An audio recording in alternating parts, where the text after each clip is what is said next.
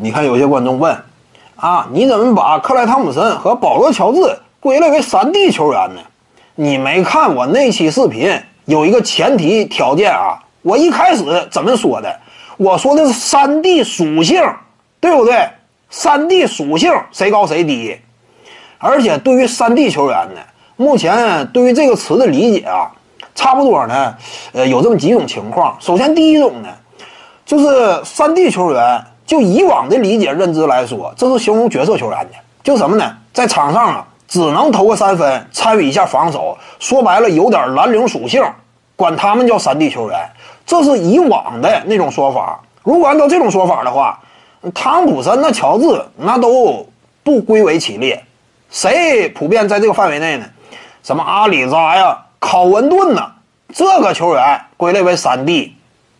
但是呢，后来随着这个词汇啊，呃，影响的范围越来越广，而且联盟当中呢，又特别强调这样一种三分远射，逐渐的呢，对于三 D 呀，有了引申层面的理解。什么理解呢？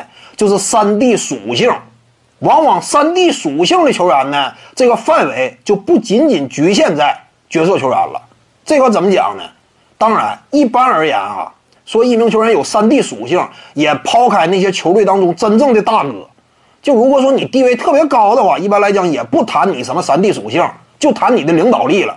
什么样球员目前这个范围啊，能谈他的三 D 属性呢？就是克莱汤普森、保罗乔治这种在球队当中啊，目前是二当家，那你谈领导力有点多。因此，三 D 属性就可以拿出来谈，这就是现实嘛。目前呢，随着三 D 球员呢这样一种理解引申意义，对不对？它的延展范围逐渐扩大。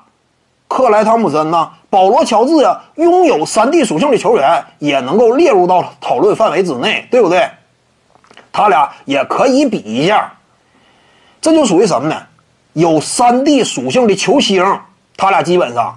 以这个词定义的话，或者说呢是更加准确。但还是那句话，我一直谈的就是三 D 属性的球员，汤普森和保罗乔治，对不对？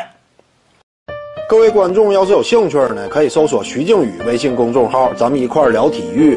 中南体育独到见解就是语说体育，欢迎各位光临指导。